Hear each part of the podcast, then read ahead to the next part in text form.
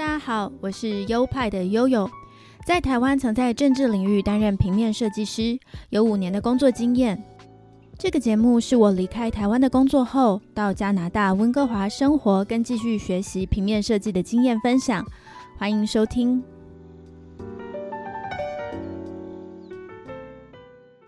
嗨，大家好，欢迎来到优派 Podcast EP 七十一，我是优派的悠悠。Hello，大家好，我是优派的 Leo。时间过得好快哦，已经来到十月了，再过没多久呢，这一年就要过喽。十月份真的是女巫的季节，加拿大这里开始有好浓的万圣节气氛。十月底就是万圣节了，优派 Podcast 之后也会介绍万圣节相关的活动。而另一个温哥华十月的大活动，也就是我们今天要讲的重点，则是温哥华国际电影节。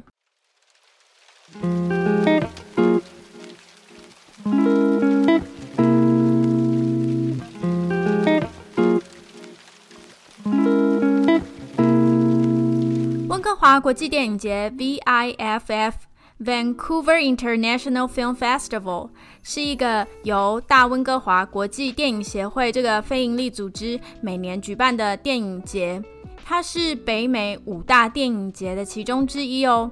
影展的时间大约都是在每年的九月到十月，跟台湾的台湾国际电影节的模式几乎是一样的，会有来自不同国家的电影作品，而且不是商业片，通常会有纪录片，还有一些比较小众的国外电影。所以如果不是这个电影节，一般很难在电影院看到。另外还有安排电影相关的讲座，对电影热爱的朋友一定会觉得这是一个很值得期待的活动。今年的 VIFF 是从九月的二十九日到十月九日，所以这集播出的时候，影展还没有结束。温哥华的听众们听到这一集，还是可以抓紧机会赶快去看哦。那就像往年一样，电影节会征志工，今年征志工的海报有贴到我们的锁上。我跟同学本来想去报名当设计组的志工，想说这么一来可以扩展人脉，二来可以多一点在加拿大的工作经历。但是因为我们的手脚太慢，就是当我们要报名的时候，才发现报名已经截止了，所以今年呢就只能当观众。观众观影可以买套票，就像台湾的一样。那它的套票是六部一套，或者是十部一套。买起来是比较划算，但是因为我们都要上班上学嘛，就没有时间可以看那么多，就只看单场的电影。单场的票价是成人一张十五加币，而我是用学生票购买，一张十元加币。不管是成人票或是学生票，都折合台币大概两三百元而已，所以算是很便宜的。台湾真的是看电影相对的昂贵，因为台湾会外加娱乐税的关系。一张电影票通常会卖到三百甚至到四百元，影展的票也都算是贵的。相较薪资水平真的是高价，但台湾人还是很喜欢看电影。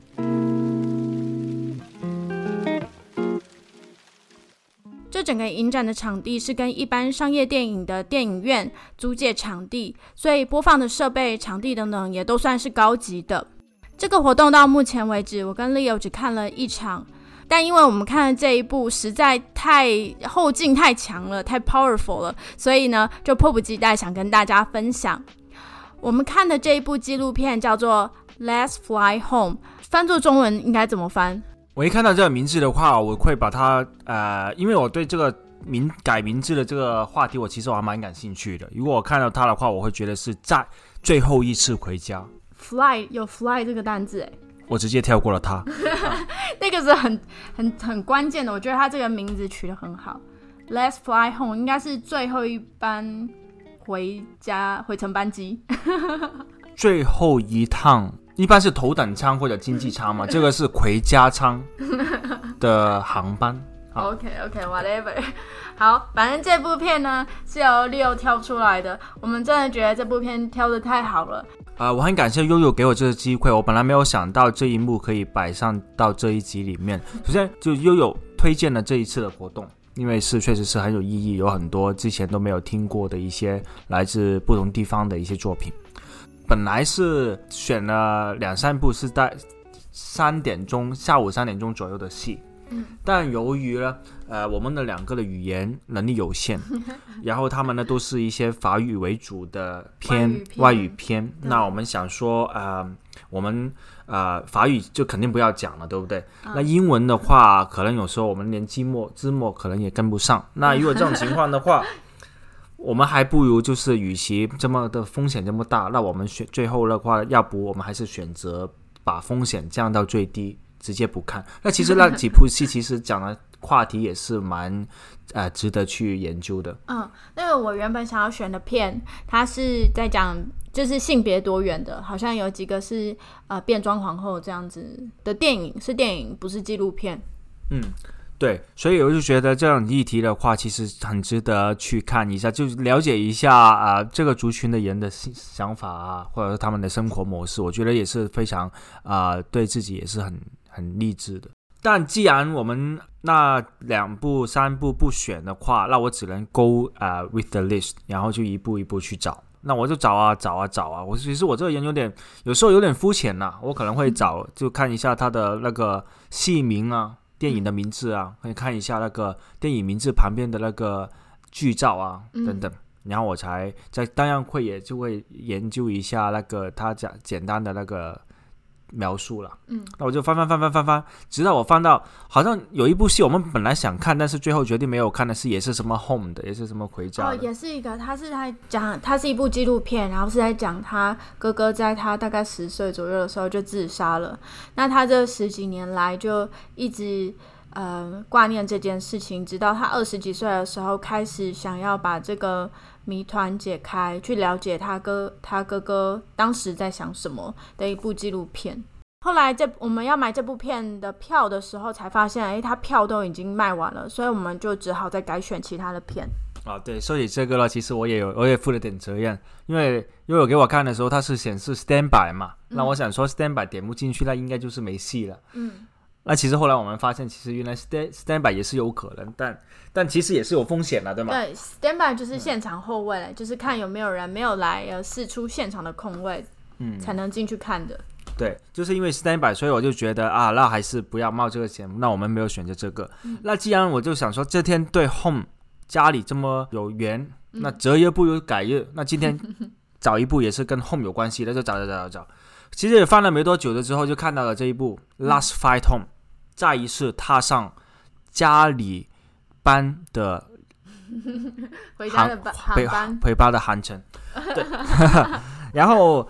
我就觉得，这首先这个题目也是挺引人入胜的。然后我再点进去看一下它的内容，我就觉得哇，还很酷诶。这我这大概他就讲了没多久，我就知道他要讲什么一个故事。嗯，讲一个很曾经很成功的一个飞机老板。嗯，就是飞呃飞机公司老板，然后讲他怎么遇到意外啊等等，然后最后呢，就是走过来的人生，到最后做那个。安乐死这个决定，安乐死，我觉得这很酷，因为这不是一个一般人可能也许都不会考虑这一个啊选择，嗯，就算考虑到，也可能比较难拍成一个纪录片，很难得可以这样记录下来，对，嗯，所以可能就因为他也是曾经一个呃。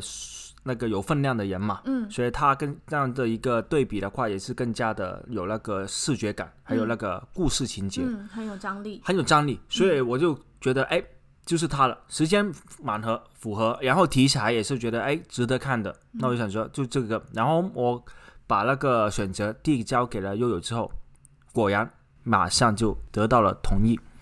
因为我觉得这样的题材真的很难得，而且其实我也蛮有兴趣的，所以我们今天就会来讲这部片。今天的内容听起来可能会是稍微沉重，但是我觉得这件事情是很值得提出来，呃，让大家听听看，或者是来讨论看看的。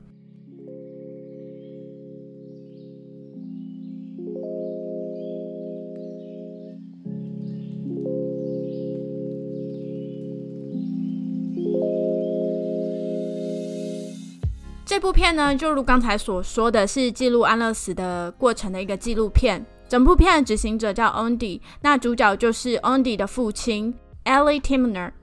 他早年就如刚才所说的，是在航空业非常成功的企业家，因为他创办了 Air Florida，呃，佛罗里达航空，宗旨是要提供国人便宜的国内航班。但就在他五十三岁那年，就无预警的中风了，真的是毫无预警哦，因为他没有任何的家族病史，他也没有肥胖，也没有高血压，好好的一个人，突然就左边瘫痪了。那这么一瘫就过了四十年，这些年间他的健康逐渐的在走下坡，到晚年甚至他没有办法自理，他也常年在病痛与失去尊严的状态下度过。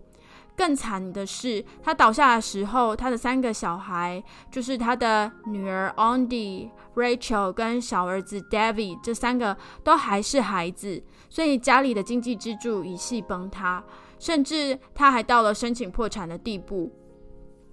本来应该是要有不错的生活，而且他认识的人也都是达官显赫，他还认识拜登诶，所以这一场生命的巨变，不管是对他还是对整个家庭。都是是一个蛮严厉的打击。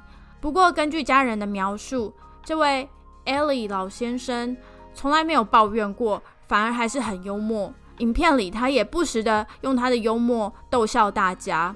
我印象很深刻的一幕，就是当他的孙子们知道他即将要进行安乐死，都跑来看他。那有一个孙子就跪在他病床旁，很难过的跟他说。呃，其实不一定要执行这个选择。如果你想停止的话，现在都还来得及。然后他就回说：“我不能让导演白跑这一趟啊！” 用他的幽默去缓解这个悲伤的气氛。安乐死是一个相对无痛苦的死亡方式，一般用于在个别患者出现了无法被治愈的长期显性病症。经由医生和病人双方他们沟通同意后进行，这是一种减轻痛苦而进行的提前死亡。然而，还是会有一些批评者认为这样有杀人或者是协助自杀的嫌疑。有很多是因为宗教的关系而没有办法执行或者是推动这项法律。目前呢，主动安乐死合法的国家有荷兰、比利时、卢森堡。跟哥伦比亚还有美国的一些州，那有一些是有特别的限制，可以由医师执行注射协助病人自杀，病人不能自己服用安乐死的药物。那这他们会称之为协助自杀，像是西班牙、加拿大、瑞士。瑞士这个台湾的民众应该比较熟，就是之前有一个嗯很有名的新闻。呃，体育新闻主播叫做富达人，他就是从台湾飞到瑞士去做安乐死的这个程序。那另外还有德国、澳洲，都是医生可以协助自杀的。想象起来，那个医生压力一定会很大。但是要执行这些，其实也是要经过重重的条件的，并没有大家想象中很容易的样子。台湾目前有民间在推动主动安乐死这样的法案，因为目前台湾只有主动放弃急救，就是医生可以依病人先前签署的同意书，或者是在家人的同意之下，放弃对病人进行急救。换句话说，它是一种被动的安乐死，而不是主动给予药物让他们死亡的主动安乐死。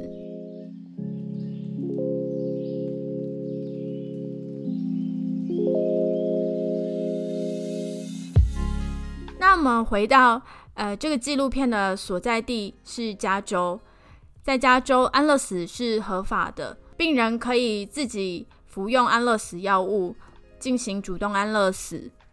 那目前美国有八个州是合法的，像是俄勒冈州、华盛顿州、蒙大拿州、佛蒙特州，还有刚才说到的加州。以及科罗拉多州、夏威夷州、新泽西州、德州、德克萨斯州。德州因为人家都说比较保守，可是既然呃有这样的法律，所以我看到的时候也觉得蛮惊讶的。他们都是在有有条件之下合法。这位老先生他决定安乐死之后，就移回家接受家人的照顾。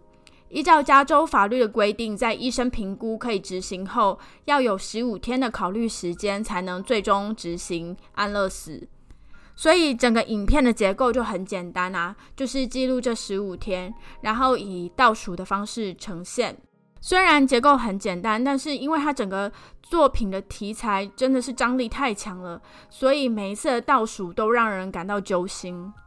这十五天内，他透过视讯跟朋友道别，孩子、孙子也从各地飞过来陪伴他。老人是一直情绪很平静啦，也一直很坚定这个决定。因为途中他就一直被问有没有确定真的要执行吗？可是他的回复都是说我确定我要执行，很冷静这样。这十五天内对家人反而是相对难熬的，就是他们其实流了很多眼泪啊，然后也开始回忆跟感谢。以我的角度来看，这点反而是好的，因为他们有充足的时间道别跟准备。他们的其中一个女儿叫 Rachel，是信奉犹太教，所以老人也特别交代，希望用犹太教的方式替她送别。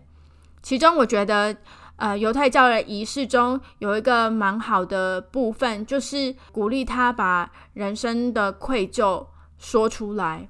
愧疚的部分有一个极大的，其中一个比较大的就是他说到当年的话，他也不确定是。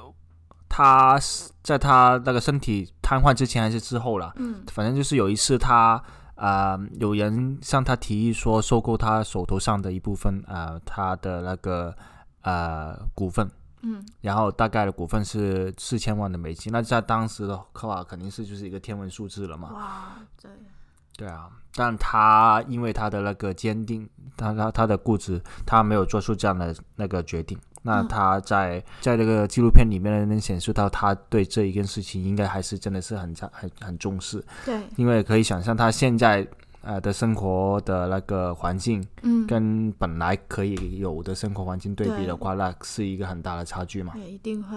他可能也会联想到，如果这四千万当初拿下来了，嗯，就算你不做，一直留下来，嗯，对吗？嗯，做做定期。那现在给他几个孩子，可能也是不一样的人生，他可能也会对这一方面有一些呃顾及到一些顾虑到，嗯，所以能感觉到呃，他而且而且我印象中他眼睛还有一点那时候说不出来的泪光哈，他一定很自责，因为到最后他们家里的真的是经济陷入困境，好像他儿子毕业还没有办法拿到毕业证书，因为没有付学费，嗯。嗯，对，所以他应该就是满怀愧疚的对他的家人。我觉得肯定会有了，因为他本来就是一个人上人的一个地位，嗯，到了后来就变成了一个普普通通的美国家庭这样子，嗯起起落落了，能感觉到。然后在纪录片里面，他那个叫 Rachel 的女儿就一直鼓励他把这件事情说出来，把这件他觉得非常愧疚的事情说出来。他的另外一个女儿叫 Andy 嘛，Andy 就原本想要插嘴来来帮他。来安慰他，然后就被 Rachel 阻止了。他说：“这个这个仪式就是要让他要让他忏悔，或者是要让他说表达而已。你不用替他做任何解释诠释，我们就是听就对了。那就一直让他抒发，一直让他抒发，他会觉得比较好。然后最后那个老人说：‘嗯，I'm relaxed。’我就觉得轻松了。所以像这样子的仪式，其实好像。”嗯，对一个即将要过世的人有蛮蛮重要的一个作用的。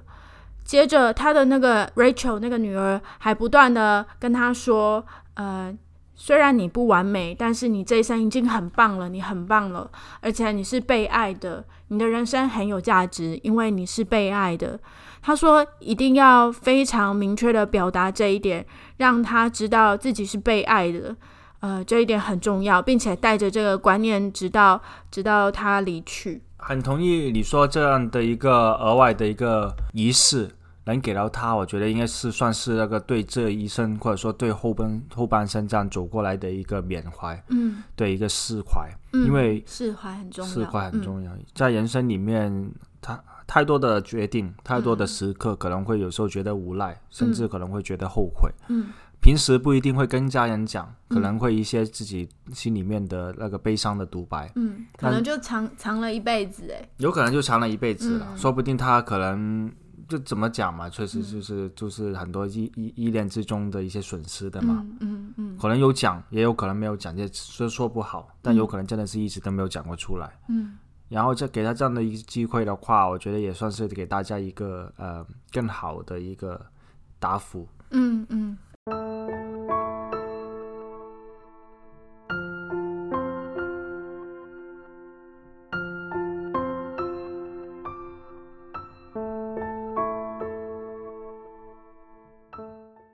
后呢，片中接着就是一些法律的程序啊，像是医生要透过视讯再次询问他的意愿。那当然，他也是很坚定的说他要执行安乐死。还有一些文件的签署啊，可以看到他其实已经孱弱无力到拿笔写自己的名字都有困难了，但是他的他的意愿还是很坚定的。然后。呃，女儿们上网订购安乐死的药品，就是跟药局订购安乐死的药品，那药品就寄送到家。女儿刷卡付了这个要杀死她父亲的药，整个过程呢，整个纪录片都把它记录的很详细。安乐死当天呢，纪录片特别提到，特别拍摄到了要喝下三剂药，分别是不同的功能，前两剂就是。降低血压、心跳等等生命迹象的药物，都是间隔几个小时喝。最后一剂呢，是一大罐的药粉，然后掺着水喝，并且，呃，病人要在两分钟内把它喝完。而且根据法律，病人必须自己捧着那个杯子喝，不能由任何人喂，也不能由任何人帮助他，不然就会构成谋杀。所以他们之前就是试了好多个杯子，因为那个老爸爸真的是很没有力气了，所以他们找到最后就找到一个很轻的塑胶杯来装，那个老爸爸才拿得动。其实对一个这样病危的老人，又刚服了两剂降低生命迹象的药。最后一剂呢是又难喝又浓稠，又必须在两分钟内精准的喝完，所以那个老人到最后真的是喝得很吃力。那一幕真的大家都非常紧张，因为有时间限制嘛。其实我不知道超过两分钟会怎样，诶，好像。会降低药效吗？会死不成功吗？我也不知道，因为纪录片里面没有交代。但是就是要在两分钟内喝完，所以大家非常的紧张。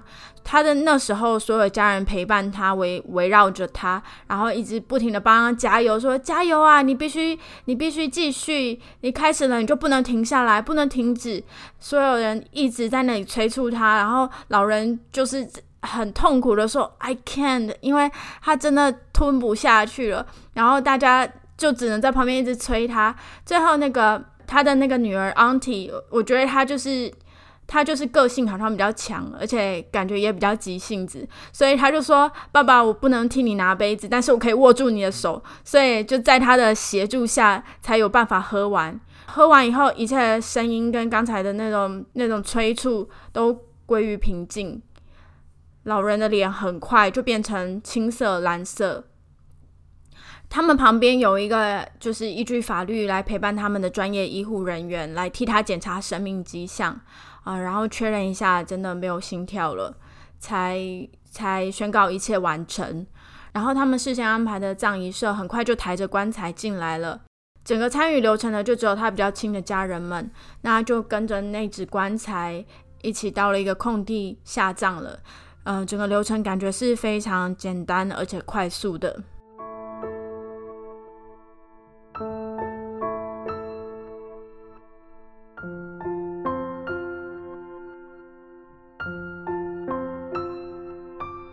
到最后，其实没有看到有人哭，因为在先前十五天内，呃，他的家人都已经流了很多眼泪了。那另外一方面，我觉得这场静默也来得很快、很突然，所以其实有点不真实。我就觉得他家人好像都还在、还在适应，还有接受这个事实当中，就这样子，就是整个人人生就没了。这样，整个影片的结尾是很安静的。但是电影院的座位间却有此起彼落的那种吸鼻涕的声音，甚至是不是坐我斜前方原本一位很高很壮、满身是刺青，然后留着长发很 rock 的一位大叔都在那里哭，就是我看到他在那里擦眼泪跟一直吸鼻涕。关于感想的话，六，你看完这部片有什么感想想要跟大家分享呢？那肯定是有的。关于那个你说到痴心大叔的话，其实我当时我还没有留意到他在哭诶，我只是觉得，我我我在看这个戏之前，我就觉得啊，这么壮的一个人，应该应该不会很有多愁善感的一面。我能感觉到我旁边有两位那个太太太太，对，应该有有在对有在哭了，对。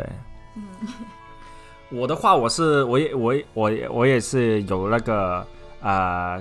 感动到的一面，但是没有说眼泪呃嗯哇哇哇的流出来。嗯我觉得这部戏的话，呃，很震撼，很嗯很击破心灵的最深处。对，就是怎么讲呢？就生老病死其实是人呃必经的过程嘛，嗯就谁都会经历。嗯。啊、也是一些老生常谈的一些话题，但嗯真正的人啊、在一部戏一个多少是不长不短的一个时间里面，见证一个人在人生最后的那一段时间，嗯嗯。我会觉得，其实还真的是蛮蛮蛮有你可能你说描述的张力，嗯嗯。就是一步步的能感觉到他老人家呃该交代的话都嗯。交代过去了，然后见的人都逐渐的见到了，他嗯。连当当年的一些他手下的一些员工啊，都有嗯跟他视讯到，对，有对话到，嗯。而他也是很风趣幽默的跟他们就谈笑风生的聊天。嗯。我觉得他这样的那个，其实我觉得他应该是一个性格很好的人，对，嗯即使这样的一个很呃不怎么理想的情景下，他也嗯。是会开了不少的玩笑，对，还开了不少当年的玩笑、现在的玩笑，呃，以及对他对人生的见解。嗯啊、里面有一句话，他有提到那个孙子好像问他，你觉得做人成功的话有什么呃秘诀或怎么样？他说到，啊，对待不认识陌生的人的话，是应该要尊敬他们，嗯然后对待认识的人就盲目的去爱就好了。嗯。我讲好像挺挺有意思的，我感觉嗯。他这句话的话，他总结的好像也挺好的。嗯。就其实对人反正就是啊、都是带着爱吧，对吗？嗯。尊敬也是另外另外一种爱的表爱的表现嘛。途中看的时候也会有一些联想的画面，嗯。对，就比如说他时不时还会播到他小时候的一些画面，嗯。那我就觉得哇，还我虽然他小时候离他在这样子离去的时候相隔了好长的一段路，嗯几几十年，但是因为他就这样不间断的一个，他还会放他最光辉，就是当航空公司老板的时候那段那段片段，就会觉得哇，这好像这这整个这这这是一段完整的人生呢。嗯对吗嗯嗯这就是一段完整的人生呈现在我的眼里，只是我对这个人不熟，嗯。除了我在呃这一个小时我花了时间去看他嗯的一些对话，跟他的一些呃真情真情流露的一些嗯画面。这种安乐死这个好像也会给到一些呃我们一些想呃想法想法，还有讨论的呃空呃空间。嗯比如说，究竟它是一件好事还是坏，真的是说不好。嗯但也许对呃老先生来讲，嗯对他来讲，我觉得应该是无比的坚持的东西。嗯我觉得如果不是辛苦，嗯身体或心理嗯辛苦辛苦到某一个程度，应该不会下这样的一个决定。而且还有，他好像一直觉得自己是家人的负担，虽然家人一直跟他表示不是，但他就是有一种不想要连累他家人的这个心情。这个心态也是能感觉到了，他觉可能觉得自己确实什么事情也做不到，嗯，不那能自理了。不能自理了，然后能给到大家的可能就是一些需要他们照顾啊，或者说一些额外开支的地方。我觉得这部戏跟我还蛮有一个感触的点，就是他曾经是一个很风光的人，嗯。人总会有想想，呃，就会有一些想象的地方。嗯。就我会想象啊，比如说，如果他当时不是因为有这样一个突如其来的，嗯。的一个中风，嗯。那说不定他现在可能就是一个风云风云人物了嗯，，对啊，对吗？嗯。有可能跟波音啊或者怎么样，哦，他也不是波音的，他是航空公司嘛，嗯。但至少他可以跟很多公司可能有的一拼，嗯但就是这么的突然，嗯。一切都不能掌握在手中，然后就影响到整个家庭，以及到整个公司、整个行业，嗯。呃，也是一个损失吧。嗯。我觉得对对于呃这个行业的一个损失。人生无常，嗯。人生无常，真的是要对待身边的人好一点。嗯。啊，然后有时候能避免掉的一些呃误会，或者说能避免掉的一些争执，嗯，可能就适当的就是去让他呃快点的过去，嗯或者说呃不要因为一些小的事情啊或怎么样生气，嗯因为好像呃有很多事后做的一些决定，会有很多时候生了一些气，嗯过了一很短的一个时间之后，可能也就是烟消云散了。嗯，对。那借此的话啊，这是我目前啊在这部戏里面得到的一些感想。就是这是这部片真的是蛮惊人的，因为它真的是整个死亡过程都很赤裸的摊摊在面前，你就是在那镜头前看着一个人渐渐死去，看着他的皮肤渐渐变颜色，所以这个真的是很震撼的。那另外也会让我连接到一些个人的经验，就是家里的长者，然后。当你有陪伴他们到他们呃过世离开世界的这个过程，当你有这样的经验以后，你真的很容易去连接到，而内心有所感触。那其实我最最要感谢的是这个影片的作者，就是相当勇敢，还有他们的家人也是，就是允许被这样拍摄。虽然这会让他们变得很赤裸，还有各种狼狈的样子都呈现在观众眼前。但是我觉得像这样子的影片非常重要。这是一个很有争议的议题，它并不讨好，它可能呃拍了以后反而会引起很多争端、很多批评。但是也因为它拍的很详细，所以我们更能知道呃安乐死是一件怎么样的事情。那当我们对他的知道的越多，我们对他的恐惧就会越来越减少。那再者就是它也会促进了我们的。这个整个社会对安乐死的讨论，或许安乐死真的是会给一些病人或者是一些病人的家属一个很大的帮助，或者是一种很很有力的解脱。那其实目前我个人对安乐死这个题材是有兴趣的，而且我也是抱着比较开放的态度，我并没有反对它，然后也希望。呃，整个社会能够好好的去沟通这样的事情，还有去了解这样的事情，因为我们真的很难预测到自己或者是自己的家人会不会遇到这样的事情。那想想看，嗯，当我们需要这样子的一个流程的时候，我们一定会很希望，呃，能从法律上面得到帮助。所以这个纪录片啊，还有我们的分享，就是也让大家来思考一下这件事。